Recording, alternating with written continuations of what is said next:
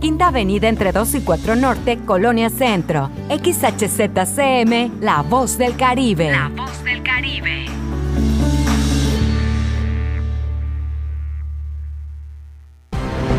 Ha llegado el momento de estar al tanto del acontecer de la noticia que se genera al momento. Sí, ha llegado en punto de las 12 con Porfirio Ancona. Comenzamos.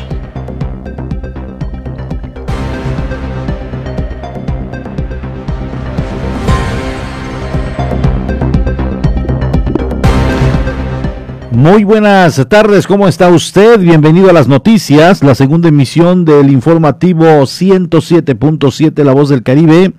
Gracias a todos los que en estos momentos nos sintonizan aquí en la bella isla de Cozumel, en las diferentes colonias donde llega nuestra señal de la 107.7 FM. Muchas, muchas gracias de igual manera, en estos momentos nos estamos enlazando hasta la 95.1 allá en Felipe Carrillo Puerto, tanto en la cabecera municipal como en las comunidades circunvecinas.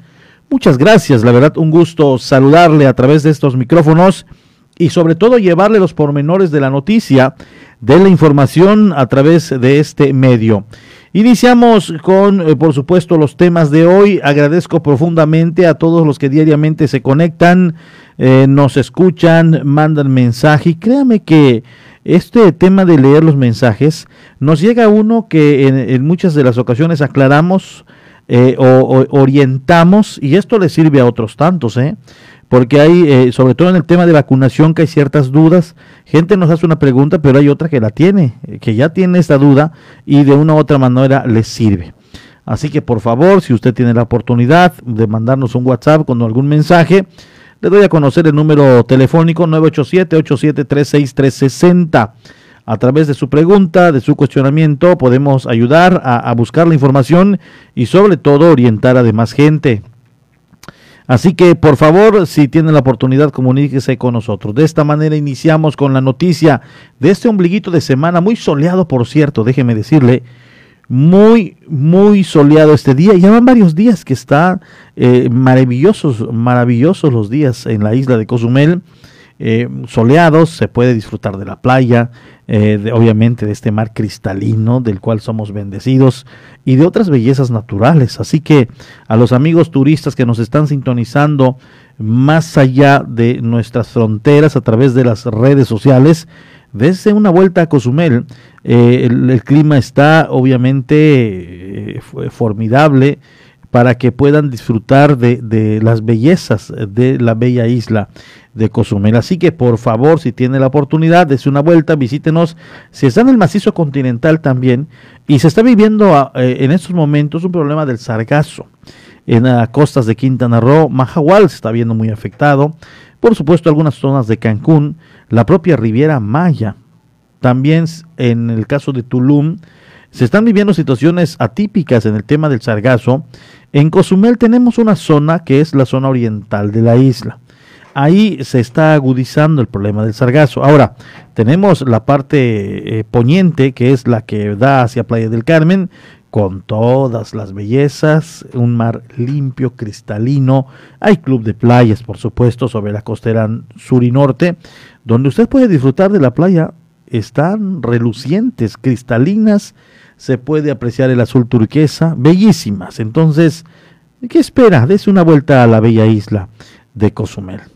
De esta manera iniciamos con la noticia. Estamos en jornada de vacunación para las personas de 40 a 49 años y con este tema vamos a iniciar precisamente con Gerandili Gutiérrez Pot. Ella es la responsable de los programas de vacunación, quien reporta una buena, muy buena respuesta de la eh, comunidad al participar en esta segunda dosis de la vacunación contra el COVID-19 en el ramo de personas de entre 40 a 49 años de edad. Escuchemos.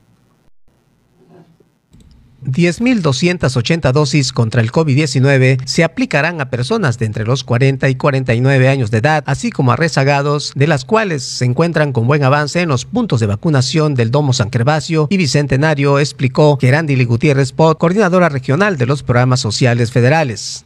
Llegaron el día domingo 10.800 dosis para el rango de edad de 40 a 49 años, que estuvimos aplicando primeras dosis del 8 al 11 de junio. aproximadamente. Eh, tienen que pasar a vacunarse, de los que se aplicaron su primera dosis en e, ese día, en esas fechas, que son de 40 a 49 años. Estuvimos vacunando rezagados de 50 y más, 60 y más, embarazadas y personas con discapacidad. Agregando que la vacunación tendrá un periodo de su aplicación hasta el jueves 22 de julio del presente año y por ello hay que acudir a recibir esta importante vacuna. Sí, iniciamos el día de ayer, lunes 19, y vamos a finalizar el día de mañana 22 de julio a las 6 de la tarde en ambos puntos de vacunación que es San Gervasio y es Domo Bicentenario. Antes de finalizar, dio a conocer que las vacunas para los jóvenes de 18 a 29 años se estarán aplicando próximamente y para ello los interesados se registren por vía internet y así contar con el formato que les acreditará la aplicación de la vacuna. Se pretende que en aproximadamente 20 días asignen al municipio de Cozumel eh, primeras dosis para el rango de edad de 18 a 29 años, así que es muy importante que este grupo de edad de 18 a 29 años ya tenga su registro o siga haciendo su registro en la página mivacuna.salud.gov.mx y nada más espere la convocatoria para que pueda asistir a la vacunación.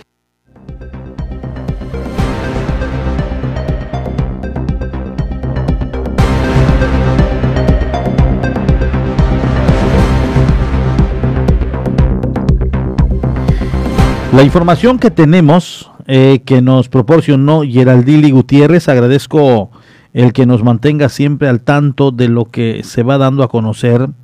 Eh, me dijo que ayer eh, finalmente se aplicaron por parte del Instituto Mexicano del Seguro Social 2.932 dosis, esto fue en los domos de la Bicentenario, y por parte del ISTE 1.680 en los domos de la San Gervasio es lo que se aplicó y, obviamente eh, pues eh, hubo un saldo o un, restante de vacuna que fueron de 300 en el Bicentenario y de 1000 en la, en la San Gervasio, que son las que se iban a aplicar hoy.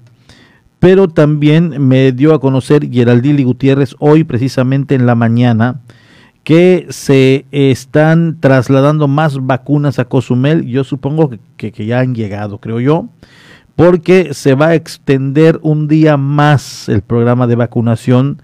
Será hasta mañana jueves para que se aplique a toda esta gente eh, que aún falta y que seguramente hoy va a llegar una gran cantidad de gente. Eh, ayer me preguntaba Mauri de la Cruz que en el caso de la Bicentenario a eso de las ocho y media de la noche aproximadamente y habían unas diez personas en fila.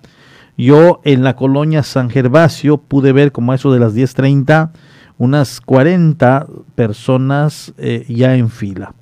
Si bien dicen las autoridades no es necesario llegar tan temprano una noche antes, hay gente que quiere ser el primero, eh, tiene sus cosas que hacer, tendrá su trabajito, tendrá que ir a trabajar y se forma. Esto es importante.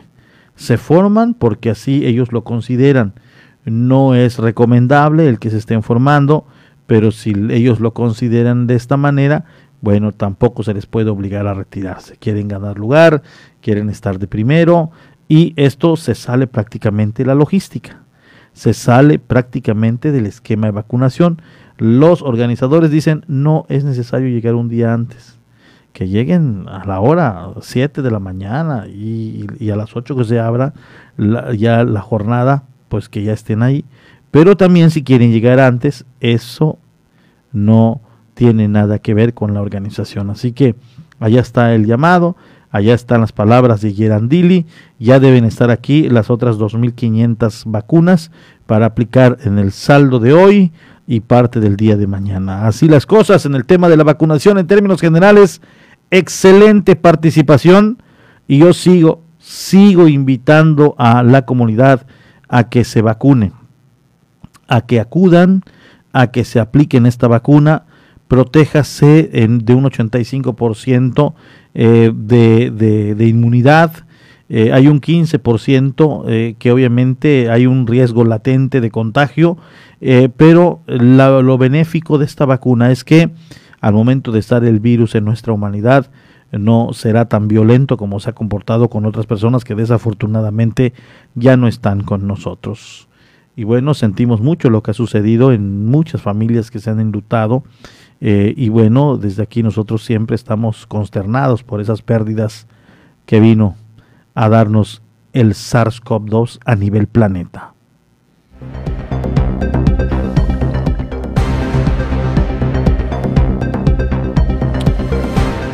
Hablando del COVID-19, alrededor de 30 niños de entre meses de nacidos, recién nacidos hasta los 14 años de edad, son los que se han contagiado del COVID-19 en Cozumel. El registro indica que son aproximadamente 30 niños que han tenido COVID-19 aquí en la isla de Cozumel. Algunos han podido sobrellevarlo, otros lo han visto muy, muy difícil, pero en, un porcentaje eh, de sobrevivencia en su gran mayoría han podido combatir, han ganado la batalla ante este padecimiento, cosa contraria en cuanto a las personas de la tercera edad, cuando este virus obviamente estaba eh, en su apogeo, como le decimos, pues sí se llevó eh, a varias personas de la tercera edad. Sin embargo, los niños están saliendo pues más fuertes en cuanto a sus defensas, anticuerpos eh, por naturaleza, pues todo el tiempo están en riesgo latente y esto eh, pues refuerza su sistema inmunológico, por supuesto.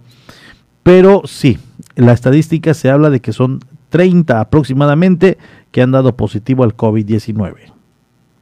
Poco más de 30 casos de menores de edad contagiados de COVID-19 desde el inicio de la pandemia a la fecha en la isla. El rango de mayor registro es de 10 a 14 años de edad, comentó Saúl Burgos Pat, subdirector de salud.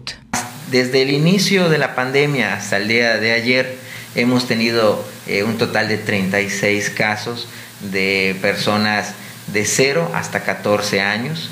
el mayor grupo de contagios se encuentra entre los menores de 10 a 14 años. Es muy importante mencionarle a la población que cerca del 80% de estos casos eh, se mantienen en casa, pero un 20% se ha tenido que hospitalizar. En el caso de los niños menores de 5 años es donde hemos tenido el mayor número de hospitalizaciones. Es por eso que invitamos a la comunidad a que no baje las medidas. Expresó, siguen sumándose los contagios a este registro de infantes. En el transcurso de este último mes hemos tenido lamentablemente la noticia de menores de 5 años que han estado hospitalizados. Esto pues nos hace enviar este mensaje a la comunidad eh, si bien en un inicio se decía que los niños no podían ser contagiados o les daba de manera leve, esto no aplica para todos. Recordemos que si hay menores que también tengan enfermedades, que bajen sus defensas o que tengan ya una complicación de nacimiento, esto puede agravar su salud. Los niños menores de 5 años aún no tienen maduro su sistema de defensas y esto los hace presas de padecer esta enfermedad en su forma grave. Apuntó, pese a tener la vacuna, los grupos vulnerables seguirán siéndolo. No olvidemos que hay que utilizar el cubrebocas, mantener la sana distancia, evitar los sitios de aglomeración. No olvidemos que aunque hemos sido vacunados no quiere decir que no vamos a tener la enfermedad. Es muy probable que la tengamos eh, de manera muy leve y sí la podemos contagiar. Y es ahí donde estos infantes o menores de edad pueden ser nuestro grupo vulnerable.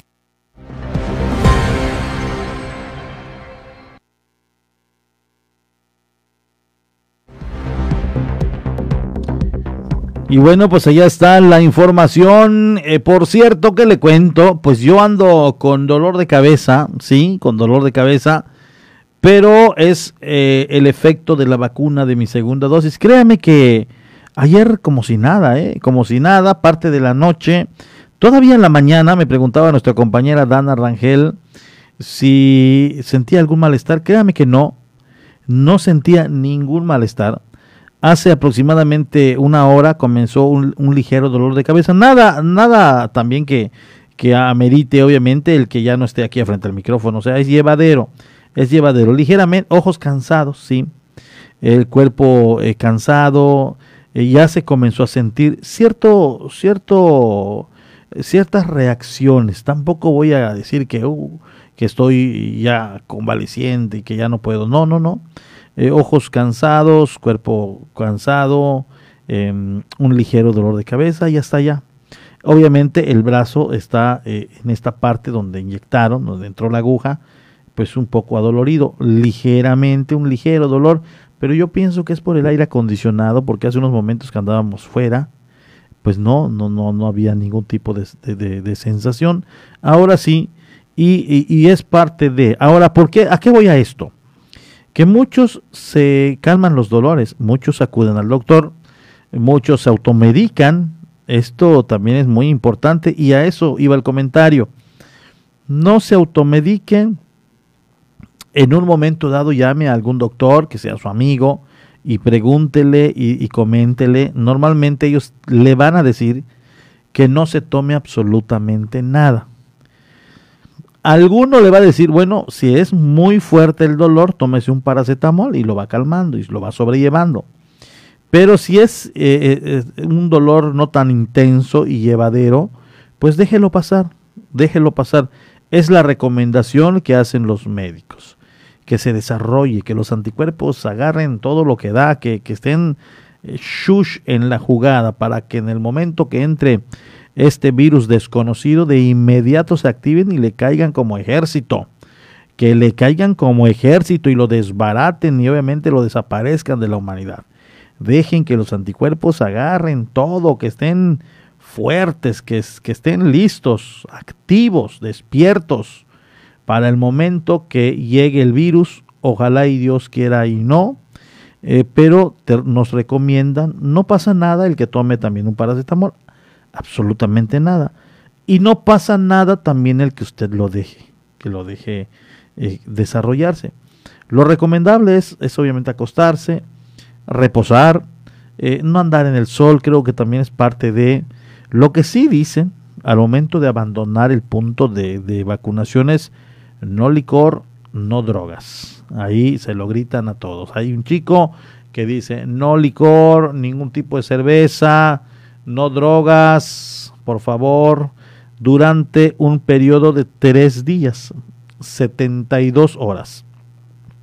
Entonces allá está el llamado para todos aquellos que, y ayer yo escuchaba atrás a algunos amigos y compañeros de vacuna que estuvimos allá, eh, híjole, pues ya estuvo que hasta el sábado decían algunos, pues es que contaban los días, estaban contando los días. Si está en condiciones etílicas, no vaya a la zona de vacunación. Es más, si usted está en fila y ve a una persona con estado etílico, repórtelo, no se le va a dejar vacunar, no va a poder ingresar si tiene algún padecimiento del cuadro clínico, tampoco le van a aplicar eh, la vacuna. Tiene inmediatamente que retirarse. Entonces, esto es con el propósito de cuidar a todas las personas que están en los puntos de vacunación. Así que, por favor, haga caso, haga caso a las recomendaciones. Y la verdad me da a mí un enorme gusto el ver que mucha gente se está vacunando. Quiere decir que somos una comunidad responsable que buscamos el bien común, estar inmunizados para obviamente eh, pues estar eh, cuidándonos y cuidando a los demás. Me dicen que ya tenemos la información de la Doche Vele, una mirada global. ¿Qué pasa en otras partes, en otras partes del mundo? Por supuesto, lo tenemos a través de la 95.1 en Felipe Carrillo Puerto y 107.7 FM aquí en la isla de Cozumel. Estas son las breves del mundo.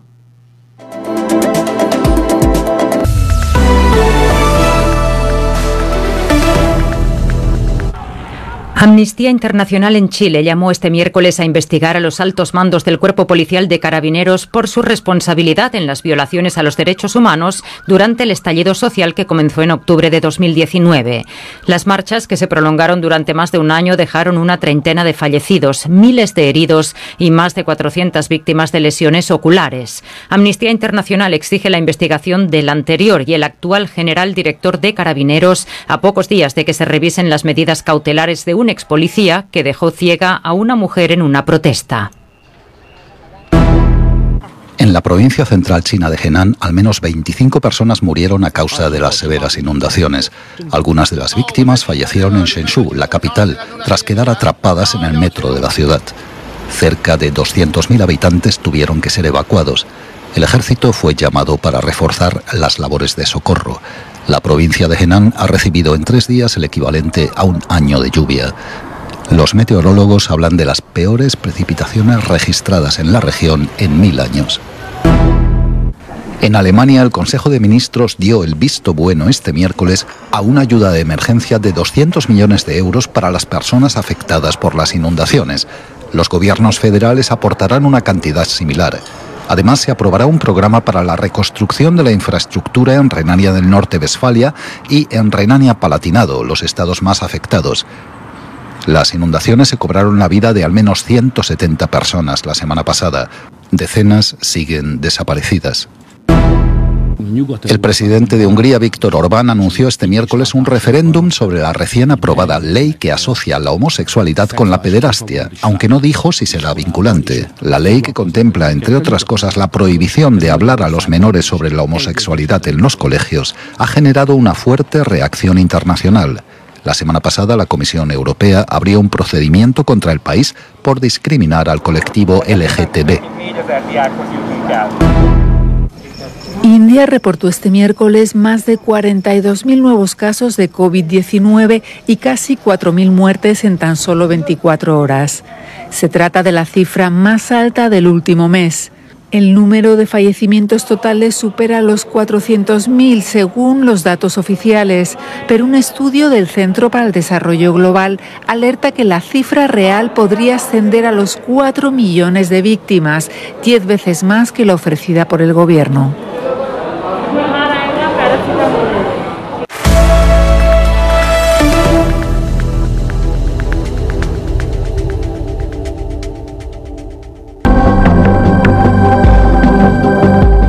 Vamos a una pausa. Estás en punto de las 12.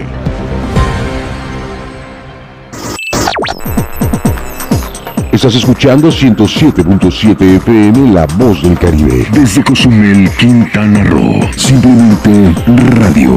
Una radio con voz. La Voz del Caribe.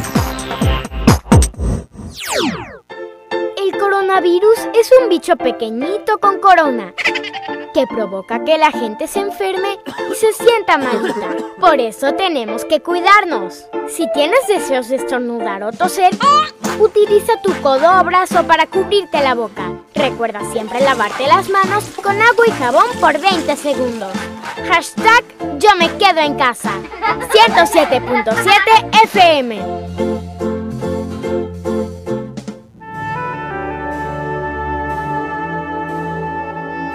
Proyecto Misericordia les da la bienvenida a la hora de la misericordia.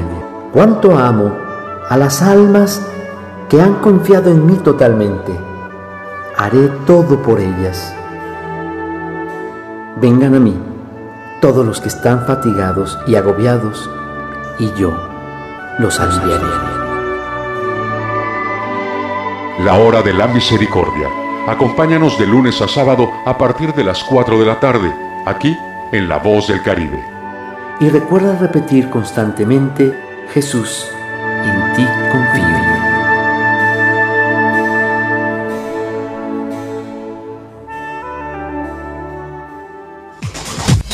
Suscríbete a nuestro canal de YouTube y sé parte de nuestras emisiones en directo. Encuéntranos como La Voz del Caribe.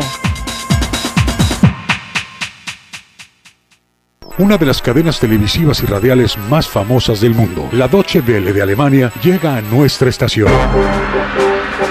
107.7 FM presenta cápsulas de información general, de cultura y noticias que forman parte de lo que sucede en todo el mundo. Mantente en sintonía con 107.7 FM y escucha a la Deutsche Welle, aquí en La Voz del Caribe, donde somos radio.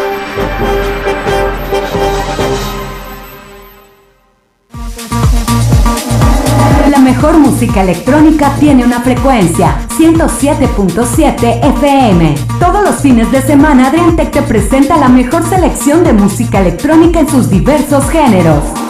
Cultura Beat, sábados a las 7 pm. La voz del Caribe, tu frecuencia electrónica.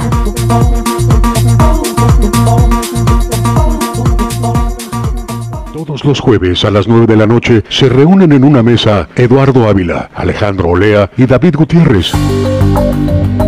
Mesa de tres. Charlas, análisis, comentarios y opiniones expertas del acontecer de nuestro mundo. Mesa de tres.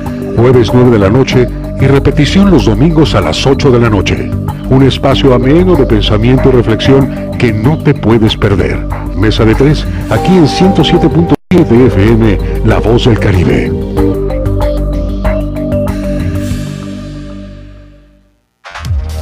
La Voz del Caribe.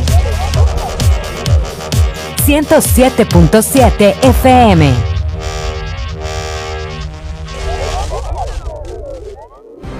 Y estamos de regreso en punto de las 12 con la información.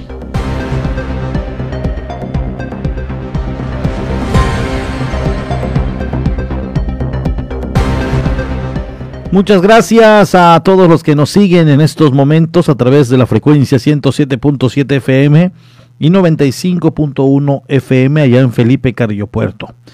Y bueno, hablando de vacunación, hablando de todo esto, resulta que de acuerdo a las normas de salud emitidas por el gobierno del estado, los comensales de restaurantes tendrán que presentar el certificado de vacunación para poder ingresar a los establecimientos, así lo dijo el líder de Canirac en Cozumel. La Cámara Nacional de la Industria de Restaurantes y Alimentos Condimentados aplicará las indicaciones de las autoridades sanitarias luego que los comensales tendrán que presentar el certificado de vacunación para poder ingresar a los restaurantes, indicó Adrián Lozano Garza, presidente de Canirac Cozumel, explicando Lozano Garza que uno de los primeros puntos para mantener alejado la bacteria en los restaurantes es contar con los equipos recomendados por la autoridad de salud. El día de ayer este, nos llegó un comunicado eh, de empezar dos esquemas, que es acceso seguro y eh, el tema de espacios eh, limpios. El tema de espacios limpios es todos los restaurantes que, estén, que estén abiertos, que tengan ventilación natural. Eh, pues son, son restaurantes que no tienen la problemática de, tener, de, tener este esquema. Los restaurantes que tengan espacios cerrados y con aire acondicionado, se les invita a a, tener eh, purificadores de aire para que el virus o las bacterias este, estén, estén muertas y el, el, ambiente esté limpio de, de, estos, de estas bacterias. Agregando el líder de restauranteros que como acceso seguro para los comensales se pedirá el certificado de vacunación o la prueba y tener la seguridad que la persona no tenga COVID. Y el acceso seguro eh, se van a empezar a emitir certificados a la gente que ya esté vacunada para que los restaurantes y los negocios eh, puedan tener en sus entradas el cuestionario de ver quiénes están vacunados y no vacunados. Y en el comunicado se está invitando a la gente que no esté vacunada a hacerse la, la, prueba del COVID eh, con 72 horas de, de, antigüedad. Esto quiere decir que cada tres días hacerse las pruebas para que la gente que no está vacunada eh, tenga la información de ver si tiene o no el, el, coronavirus o el COVID. Al finalizar, dijo que estarán recibiendo la información precisa para indicar a las personas de cómo adquirir el certificado de vacunación y portarlo para las asistencias a los restaurantes. Con estos certificados que están eh, emitiendo el gobierno del estado, eh, creo que más adelante nos van a pasar un link para que de ahí ya la gente que esté vacunada puede bajar esos certificados. Esta es la información y de manera extraoficial le comento que a partir de hoy, de acuerdo a un pronunciamiento del gobernador del estado, será a partir de hoy miércoles 21 de julio del 2021 cuando entre ya eh, pues en vigor o en funcionamiento este esquema de pedir las, eh, las constancias o certificados de vacunación. Y efectivamente, como dice Adrián Lozano, ya se brindó el link para todos aquellos que deseen tramitar eh, su certificado de vacunación. Es eh, CV, es C de casa, B de vaca, covid.salud.gov.mx. Abre allá en su buscador, eh, pone esta, esta cuenta este link y le va a abrir obviamente un portal donde le va a pedir que incluya o escriba ahí su CURP. Una vez que incluya su CURP, le da OK inmediatamente al, aceptarlo o entrar o darle ok, eh, se envía un, un, correo a la cuenta precisamente de la Secretaría de Salud que ha dispuesto para dar el certificado de vacunación y minutitos, segundos, llega un correo, llega un aviso donde dice su correo ha sido aceptado satisfactoriamente. Después de ello, abre usted su correo electrónico y ahí ya tiene usted el link por parte de este de este de esta cuenta eh,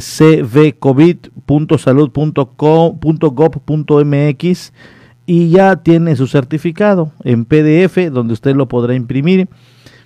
En el caso de un servidor, en el caso de un servidor como apenas ayer, ayer eh, me aplicaron la segunda dosis, solo tengo los datos de la primera, que es eh, primera, primera dosis, la vacuna o la marca es Pfizer, eh, dice la fecha que me la aplicaron y el número del lote de la vacuna.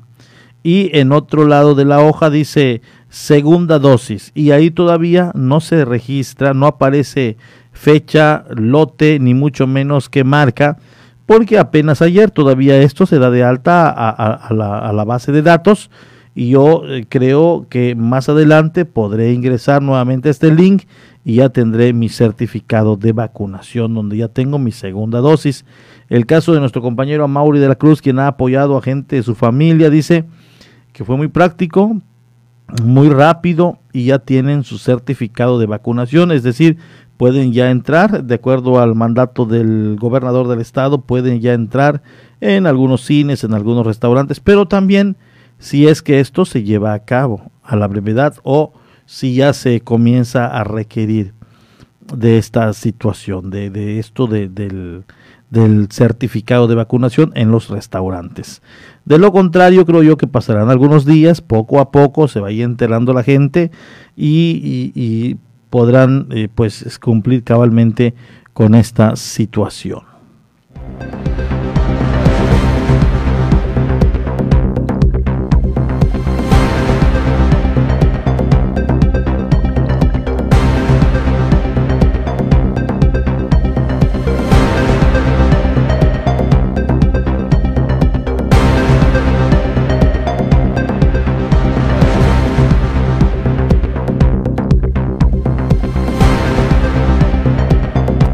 En otra información le doy a conocer que la Sociedad Humanitaria inicia su campaña de esterilización de mascotas en la colonia Emiliano Zapata este fin de semana, así lo dieron a conocer. Escuchemos. Este próximo fin de semana dará inicio la campaña de esterilización de perros y gatos en la colonia Emiliano Zapata, por lo que se espera una cifra de las 300 asistencias durante el sábado y domingo, dijo Karina López, coordinadora de la Sociedad Humanitaria. Vamos a tener próximamente nuestra campaña de esterilización en la Emiliano Zapata, en las instalaciones de la Iglesia El Sagrado Corazón de Jesús. Ahí vamos a estar el sábado 31 de julio y el domingo primero de agosto.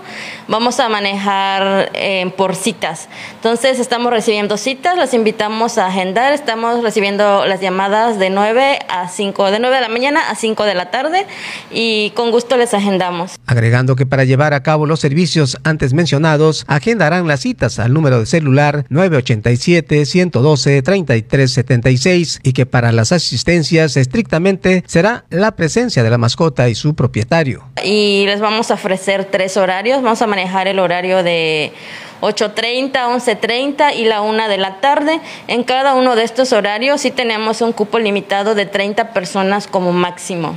Sí, vamos a evitar aglomeración de personas, entonces 30 propietarios sin ningún solo acompañante, sin ningún niño y el propietario puede llevar más de una mascota. Digo, la cantidad de, de perro o gato que lleven eh, no no es limitante, el único limitante es la cantidad de propietarios. Por último, comentó que las cirugías que se realizarán serán en los espacios que brinden en las inmediaciones de la Iglesia Sagrado Corazón de Jesús, donde se pretende atender entre los 200 y 300 mascotas. Ya en cuestión de cirugías no vamos a usar la móvil debido a que es un espacio muy chico y cerrado y como ya es una mayor cantidad de animales, el objetivo es de 200 a 300 animales.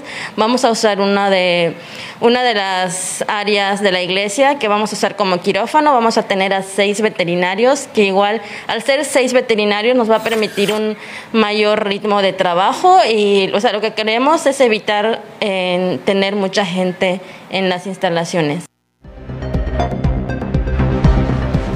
Qué bueno, y aquí solo faltaría para que todo, toda campaña sea exitosa, solo faltaría la participación de la gente. Si bien se van a instalar, ya tienen todo dispuesto, un número importante de médicos veterinarios que van a atender a los canes, pues lo que más se quiere es que la gente asista, que se en un momento dado se involucren para que puedan vacunar, más bien esterilizar a sus mascotitas. Nos vamos con Francisco Díaz Medina, ya lo tenemos en línea telefónica, mi estimado Francisco, muy buenas tardes. Riña, Riña en la colonia Adolfo López Mateos, ¿qué nos cuentas? Pues fíjate, Porfirio, muy buenas tardes. Antes de todo, amable auditorio, Porfirio, buenas tardes. Fíjate que aquí, justo frente a la, al cuartel de la Policía Estatal, dos personas que se desempeñan como personal de mantenimiento de aquí de unos departamentos, pues eh, discuten, eh, supuestamente discutieron por una situación añeja de una deuda por ahí, y esto originó que se dieran, que se dieran, Porfirio, como resta el dicho hasta con la cubeta. Esto originó que se movilizara pues, las ambulancias de, la eh, Cruz Roja, así que también como la policía municipal, porque los de aquí de la del cuartel de la policía estatal ni cuenta se habían dado que se había desatado una riña entre estas dos personas quienes resultaron pues, muy severamente lesionados, uno de ellos con un brazo explotado y pues, heridas en, en, el rostro, labios y todo, y esto terminó que, que tras los gritos y todo, eh, cuando llegó la policía municipal, eh, justo en ese momento salieron también el estatal y eh, aseguraron a estas dos personas quienes pues, no habían dicho nada hasta el momento, inclusive desde adelante de la propia policía todavía seguían discutiendo y empujándose, por lo que fueron pues asegurados, les pusieron a sus esposas, fueron atendidos además por los paramédicos de la Cruz Roja y posteriormente fueron pues trasladados, trasladados a la cárcel municipal, pues donde ellos, me imagino que este, a, través, a través del juez calificador, pues llegarán a un acuerdo para que ya esta situación no se vuelva a repetir, pero por el momento serán sancionados por la riña pública, el, la, el escándalo que hicieron en la plena calle 45 eh, entre Juárez Juárez y Primera de, de la colonia Adolfo López Mateos. Pues ya están en manos del juez cívico, mi estimado Francisco, para que puedan ventilar sus diferencias y llegar a los guamazos. Muchas gracias. ¿Algo más que seas comentarnos? Muy buenas tardes, amigos. Muy buenas tardes. Ahí está Francisco Díaz Medina, quien nos está dando información. Eh, nos vienen llegando otros datos de la noticia estatal y se lo comparto. Eh, han sido cuatro adolescentes hospitalizados por COVID. Esto lo da a conocer el gobernador Carlos Joaquín, que informó que en estos últimos cuatro meses 14 adolescentes fueron hospitalizados por COVID-19 en Quintana Roo uno falleció. Explicó que actualmente los jóvenes se encuentran en la población de riesgo ante esta enfermedad. De acuerdo con la Secretaría de Salud, con y sin vacuna, se debe mantener la disciplina de los hábitos de higiene, usar cubrebocas, lavarse las manos frecuentemente, mantener la sana distancia y ventilar los espacios cerrados. Actualmente hay jornadas de vacunación en Otompe Blanco, Tulum, Solidaridad, Cozumel y José María Morelos. También está Felipe Puerto y Bacalar. Además hay tres módulos de aplicación en pruebas rápidas para la detección del COVID-19. Así lo anunció el gobernador del estado.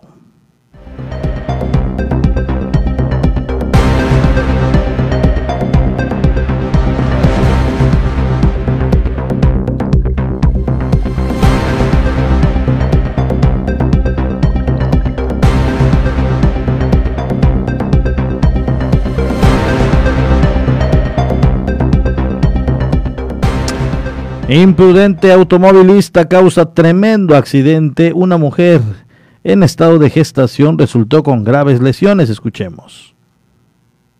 Luego de haber provocado un accidente prudente automovilista y dejar a una mujer delicada de salud, fue asegurado por personas en la colonia Invicro Cusamil luego de haberse dado a la fuga del lugar de los hechos. El percance se registró aproximadamente a las 22 horas en la 11 con 70 avenida de la colonia Invicro y según datos proporcionados por testigos de los hechos, el sujeto quien manejaba un automóvil marca Chevrolet tipo Chevy de color blanco transitaba sobre la 70 avenida en dirección de sur a norte. Sin embargo, al llegar a la 11 Avenida y no respetar el paso entre camellones, invadió la vía preferencial de la motocicleta marca Yamaha de color negro, donde viajaban dos mujeres. Desafortunadamente, su conductora no pudo hacer nada para evitar impactarse en la parte media derecha, saliendo disparadas ambas mujeres y caer en el asfalto. Tras el impacto, el causante del accidente siguió su marcha dejando a su suerte a las dos mujeres, por lo que testigos de los hechos siguieron al conductor del Chevy, siendo asegurado en la calle Hidalgo A con 70 avenida de la citada colonia. Llegando al lugar, elementos de la Policía Municipal y agentes de tránsitos, quienes trasladaron al conductor a los separos de la cárcel municipal y puesto a disposición de las autoridades correspondientes, luego que la acompañante de la motociclista presuntamente quedó severamente lesionada, siendo llevada a las instalaciones del hospital General, donde fue reportada delicada de salud, pero estable.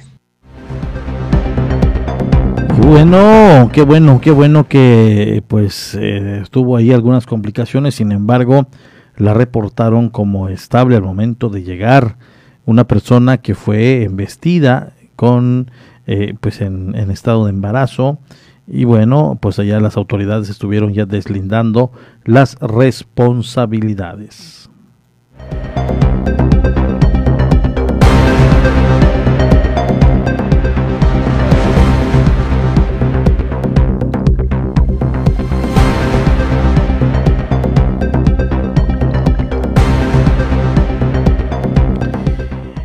Presentan en rueda de prensa a nueva agrupación de historiadores COSOM, iniciativa del cronista vitalicio de Cozumel Beudi Vivas Valdés para el rescate, investigación y difusión de la historia local. Así lo dieron a conocer.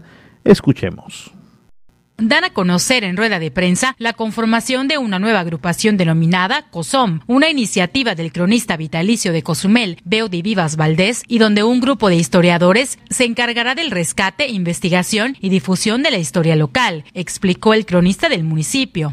En primer término está creada para reforzar el conocimiento de nuestra historia, integrar un mejor archivo o un archivo nuevo, porque no, tengo idea si existirá alguno en cuanto a archivo histórico. Pero primordialmente quiero aclararles que me surge esta idea a raíz de mi nombramiento como cronista y en mis primeras investigaciones tratando de atar hilos y buscar los medios necesarios para cumplir con mi función, encuentro que es necesario tener una agrupación que permita facilitar y enriquecer nuestra historia local sin fines económicos. Solamente es algo parecido a una asociación civil con finalidades culturales. Pretendemos crear un archivo, pretendemos eventualmente aceptar nuevos miembros, crear un registro general de fotografías antiguas para su análisis, para los comentarios consiguientes que nos permitan ampliar nuestros conocimientos de la historia de nuestro pueblo. Asimismo, David Domínguez Povedano, historiador cozumeleño, agradeció la invitación y la oportunidad de ofrecer sus conocimientos. Al recibir la invitación, yo desde hace algunos años he estado escribiendo, eh, soy ecléptico, escribo desde poesía, cuentos, leyenda, etcétera, de creaciones propias, pero también muchas de la historia de Cozumel.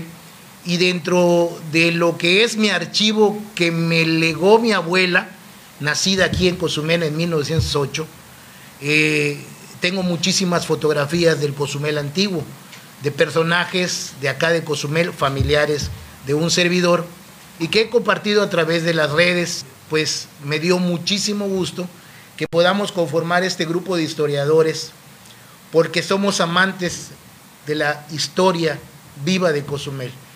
es importante recalcar que en el ayuntamiento hay un archivo, un archivo bastante, eh, vamos a llamarlo así, ordenado, pero no se ha eh, escudriñado ese, ese archivo. Entonces, este, el maestro Beudi ha tenido eh, bastante amplitud en estar trabajando en el registro civil, que solamente es una parte hay otro, hay legado, por ejemplo, hay algunos periódicos eh, en lo que fue la hemeroteca de la Claudio Canto Anduce. De igual forma, estarán colaborando en COSOM Víctor Hernández Luna, egresado de la Facultad de Historia de la Universidad Veracruzana, dedicado al periodismo desde hace 20 años, y Luis Fernando Pérez Atún, licenciado en Historia, egresado de la Universidad Autónoma de Yucatán. Nos llega un mensaje con gusto, fíjese que yo se lo decía, la verdad nos da mucho gusto el que nos manden su mensaje y, obviamente pues si hay ciertas dudas de una vez le aclaramos a varios. Eh, a través de la cuenta de Facebook nos dice, ¿podría repetir la página para imprimir el certificado de la vacuna? Con mucho gusto lo vamos a dar a conocer en estos momentos. Eh, justamente aquí lo tengo eh, porque sabía que alguien se iba a interesar. Es CV, como abreviar certificado, certificado de vacunación, es C de certificado, V de vacunación, COVID, esto va pegado CV salud,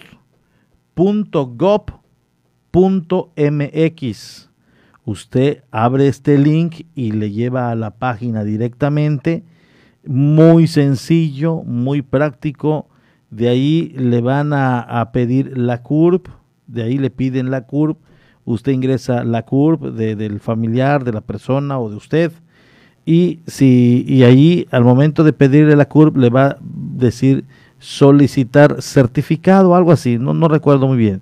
Usted le dice sí, en ese momento sale un letrero, un, aviso a través de su pantalla de, computadora o en el teléfono que se ha enviado una solicitud al correo cvcovid.salud.gov.mx y seguidamente, no duran minutos, segundos, sale otro aviso donde dice su correo, su solicitud ha sido aceptado satisfactoriamente.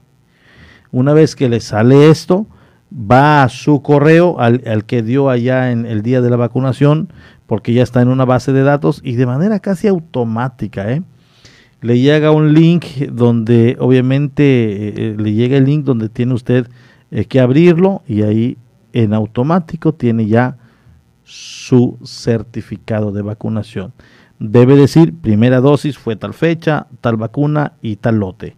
Segunda dosis debe decir tal fecha, segunda, eh, segunda eh, marca de la vacuna y eh, también le va a decir el lote. Le decía hace unos momentos a nuestros amigos que en el caso mío, como apenas ayer me pusieron la segunda, todavía no estoy en la base de datos. Entonces mi, mi certificado en la primera vacunación dice ya los datos y en la segunda todavía dice que hay que actualizarlo en base a que se vayan metiendo la base de datos, a la base de datos mi información. Entonces allá están, allá están las recomendaciones y sobre todo la manera de cómo tramitar su certificado de vacunación. Nos vamos con la Organización de las Naciones Unidas y el resumen mundial. Regresamos para despedir la programación e irnos al pulso de Felipe Carrillo Puerto, allá en la 95.1. Estas son las noticias más destacadas de las Naciones Unidas con Beatriz Barral. El número de casos acumulados de coronavirus en el mundo puede superar los 200 millones en agosto, según las últimas previsiones de la Organización Mundial de la Salud. Al ritmo actual de contagios, los casos globales superarán esa cifra en tres semanas, dice la organización en su actualización epidemiológica. En la última semana, del 12 al 18 de julio, se reportaron 3.400.000 casos nuevos, un aumento del 12% respecto a la semana anterior. Tras un descenso constante durante más de dos meses, el número de muertes semanales notificadas fue similar al de la semana anterior, con casi 57.000. El total de víctimas mortales de la pandemia supera los 4 millones. Los países con más casos nuevos han sido Indonesia, Reino Unido, Brasil India y Estados Unidos, con un aumento del 68%.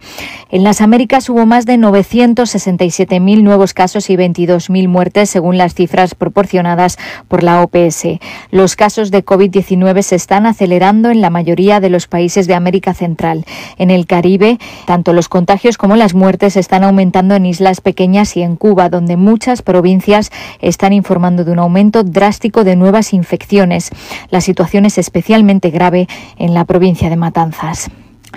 El éxito de los Juegos Olímpicos no debe juzgarse por el número de casos de COVID-19 que se detecten, dijo el director de la OMS, sino porque se logre interrumpir la transmisión. En un discurso pronunciado en una reunión del Comité Olímpico Internacional, el doctor Tedros reconoció los sacrificios y planes que están haciendo Japón y los atletas que participan en las Olimpiadas para hacer que sean lo más seguras posibles. The mark of success in the coming fortnight is not zero la marca del éxito en los próximos 15 días no es que haya cero casos, y sé que ya se han detectado algunos. La marca del éxito es asegurarse de que todos los casos se identifiquen, se aíslen, se localicen y se atiendan lo antes posible, y que se interrumpa la transmisión. Esa es la marca del éxito para todos los países. No es el riesgo cero, no existe el riesgo cero en nada, así que aún menos en algo tan complicado como esto. Tedros insistió en que la pandemia está poniendo a prueba la humanidad y estamos fallando la tragedia, sostuvo, es que esta pandemia ya podría estar bajo control si las vacunas se hubieran distribuido más equitativamente. Cientos de pacientes venezolanos con cáncer podrían morir debido a la aplicación excesivamente estricta de las sanciones estadounidenses dirigidas a Venezuela y a la empresa estatal Petróleos de Venezuela, aseguran expertos independientes de la ONU. Se trata de pacientes venezolanos que se encuentran varados en países extranjeros y otros que esperaban viajar fuera de su país. Un viaje al extranjero para recibir tratamiento se ha convertido en la única esperanza para cientos de pacientes en estado crítico, dicen los expertos. Terceros países, bancos y empresas privadas han sido excesivamente cautelosos porque temen violar involuntariamente las sanciones de Estados Unidos, dijeron los relatores, que aseguran que apuntar a petróleos de Venezuela como una forma de controlar la agenda política ha tenido consecuencias devastadoras para cientos de personas en tratamiento por rechazo de trasplante tanto en Venezuela como en el extranjero. Hay unos 190 pacientes con cáncer en lista de espera para recibir tratamiento en el extranjero y unos 14 niños, entre ellos tres niños pequeños, murieron entre 2017 y 2020 esperando un tratamiento en el marco del programa. Y el Comité del Patrimonio Mundial de la UNESCO ha decidido sacar de la lista el puerto marítimo de la ciudad británica de Liverpool debido a la pérdida irreversible del valor universal excepcional del sitio. El puerto entró en la lista del Patrimonio Mundial en 2004 por ser testimonio del desarrollo de uno de los centros más importantes del comercio marítimo mundial en los siglos XVIII y XIX. En 2012 pasó a la lista del patrimonio en peligro debido a la preocupación que desató el desarrollo del proyecto llamado Liverpool Water el proyecto continuó y la UNESCO considera que estas construcciones van en detrimento de la autenticidad e integridad del sitio. Es una pérdida para la comunidad internacional y para los valores y compromisos derivados de la Convención del Patrimonio Mundial, dice la UNESCO en un comunicado. Liverpool es el tercer sitio en la historia que sale de la lista después del Valle del Elba en Dresde, Alemania, y el santuario de Orix árabe en Oman. Hasta aquí las noticias más destacadas de las Naciones Unidas.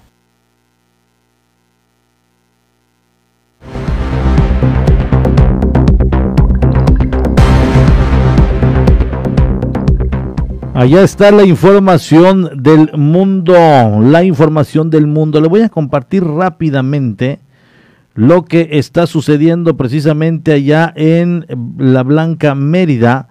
Está transmitiendo una, un portal, una página y Niurka Marcos está integrando precisamente a una manifestación o una marcha. Están eh, obviamente pidiendo que se atiendan los casos que se han dado, donde dicen, están, nos están acabando a sus compatriotas. Están justamente allá en el consulado de Cuba en Mérida. Hay varios cubanos, está Niurka Marcos, como todos sabemos, ya tiene algún tiempo viviendo allá en la Blanca Mérida y eh, obviamente están con una enorme lona, están las banderas de Cuba y están lamentando lo que va sucediendo. Dice, están matando a nuestra gente. Así lo dijo, así lo están diciendo. Están matando a nuestra gente. Están consternados por lo que está sucediendo allá en la isla caribeña. Y bueno, pues también es un tema que ya está en el mundo, está en la Organización de las Naciones Unidas, se va ventilando, se platica, se habla, las noticias hablan de esta situación. Entonces, ojalá y esta situación que se está viviendo se pueda acabar. Pero bueno, allá están las cosas en Mérida. Ñurka Marcos, conocida artista, actriz, cantante, está eh, pues acompañada de varios connacionales suyos en la embajada o el consulado de Cuba en Mérida, Yucatán. Son exactamente, son exactamente la una, 13 horas, una de la tarde. Y desde aquí mandamos los micrófonos hasta el pulso de Felipe Carrillo Puerto con Omar Medina, que en estos momentos se activa para iniciar las noticias de una a una treinta. Les dejamos con la programación de la 95.1 a los amigos de Felipe Carriopuerto. Muchas gracias, muy buenas tardes, buen provecho. Y nosotros aquí en la isla de Cozumel seguimos con la programación. Vamos a una pausa. Estás en punto de las 12. La voz del Caribe. 107.7 FM. Aunque la mayoría de los casos de coronavirus COVID-19 no son graves, hay que protegerse. COVID se transmite al toser, estornudar o al tener contacto directo con una persona enferma u objetos contaminados. Lávate las manos con agua y jabón o usa gel antibacterial. Evita tocarte la cara, estornuda y tose en la parte interna del codo. Y recuerda, no difundas información falsa. Si te cuidas tú, nos cuidamos todos. Gobierno de México. Marisol Gacé, este domingo celebraremos el 84 aniversario de la Hora Nacional, un espacio entrañable para leernos como una cultura rica y plural. Así es, Pepe Gordon, y tendremos las voces de la poeta Sandra Lorenzano y de los escritores Jorge F. Hernández y Juan Villoro. Y en la música nos acompañarán Los Ángeles Azules. Los esperamos este domingo a las 10 de la noche en la Hora Nacional. Crecer en el conocimiento. Volar con la imaginación. Esta es una producción de RTC de la Secretaría de Gobernación. Azules. Los hits del momento están aquí. ¿Cómo hacerte entender que conmigo tú te ves mejor? calma, yo quiero ver cómo ella lo menea. Mueve ese boom boom girl. Una sola voz en una sola estación. La voz del Caribe. En 107.7 FM, La Voz del Caribe, ha llegado el tiempo de hacer una mirada global y saber lo que sucede en el mundo a través de la ONU en minutos. De lunes a viernes a las 11 de la mañana y a las 5 de la tarde, aquí en 107.7 FM, La Voz del Caribe, La Voz del Mundo. Hola, hola, ¿qué tal? Soy Aida Ramírez. Te invito a escuchar The Best Ones la cuenta regresiva de las cinco canciones más importantes del planeta, además de los eventos más relevantes de los artistas que ocupan este listado. Te espero de lunes a viernes en punto de las 10 de la mañana, por supuesto a través del 107.7 FM, La Voz del Caribe.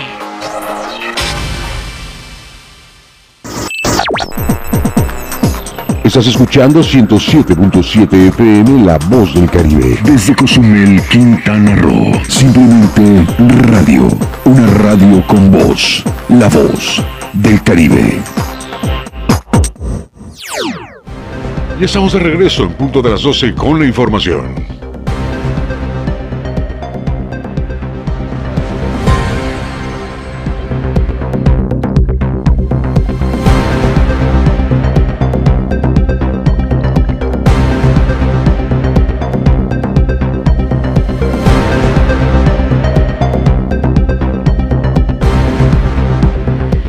Allá están las eh, noticias. Agradezco a todos aquellos que nos siguen eh, allá en Felipe Carrillo Puerto a través de la 95.1. Muchas gracias. Estamos en el macizo continental En la central de abastos de la ciudad de Cancún también nos escuchan los amigos proveedores. También estamos allá en Puerto Morelos, que nos están sintonizando a través de la 107.7 FM. En solidaridad estamos también por esta misma frecuencia.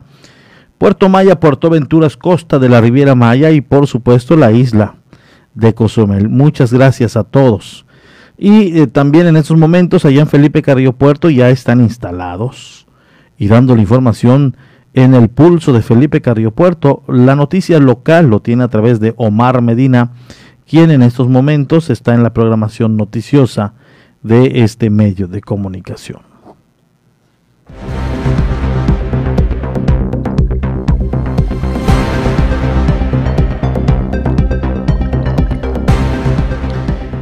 Le doy a conocer que la Biblioteca Pública Municipal donará libros de la sala local enfocados a la historia de Cozumel a este nuevo grupo de historiadores del municipio que le comentamos hace unos momentos. La Biblioteca Pública Gonzalo de Jesús Rosado y Alde donará libros que pertenecen a la sala local a nueva agrupación de historiadores en la isla. Iniciaron con la selección correspondiente, expresó Joel Chávez, encargado de dicho sitio de lectura. Nosotros como eh, hemos contribuido eh, eh, con, con, lo que hemos podido, pues es, nosotros tenemos una sala local y esta sala local, eh, su particularidad es que la mayoría, todos los libros están relacionados con la isla de Cozumel, con el Estado, algún tema relacionado con el Estado o con la península, ya sea en historia, ya sea en literatura, ya sea en lingüística, en temas como turismo, sustentabilidad, eh, en fin, ¿no? Entonces tenemos eh, joyas ahí que hemos ido en este paso de, de, estos tres años de, de, obtenerlas.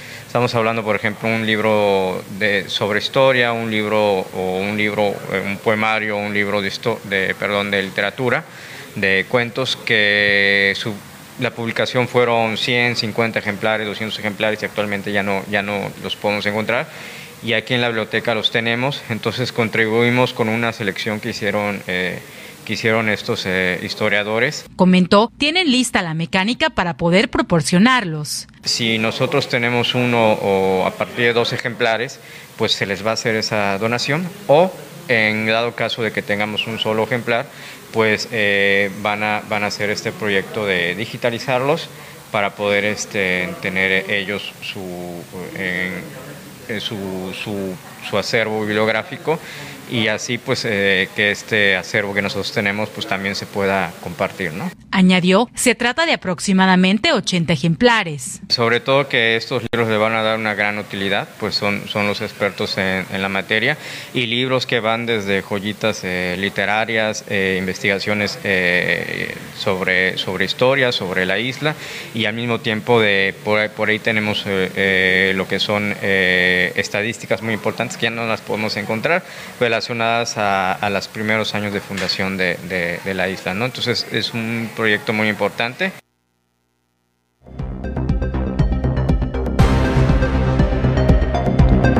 Un proyecto muy importante, ojalá y sea exitoso, eh, pues estos conocedores eh, de eh, la historia de Cozumel y además algo que decía ayer el profesor David Domínguez, decía, eh, decía, no, no, no es, eh, eh, hay veces es lamentable, dice que algunos guías están, están dando información y, y, obviamente esto está en cierta manera distorsionada.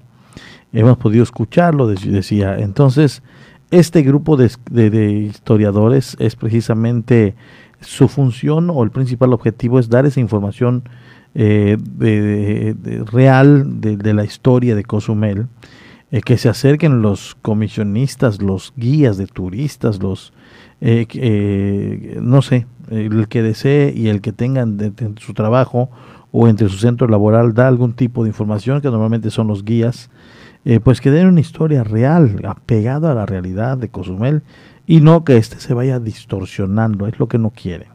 No quieren que éste se vaya distorsionando. Quieren que la información que se lleve el turismo extranjero o nacional, pues vaya apegado a la realidad de cómo sucedieron los hechos. Entonces, ese va a ser el principal factor. No van a hacer ningún tipo de cobro, como bien lo dijeron. Es por el gusto de estar siguiendo la historia de Cozumel y además el gusto de irla compartiéndola a las demás generaciones. Eso, eso es lo que los hace sentir bien pagados. Entonces, ahí está la información.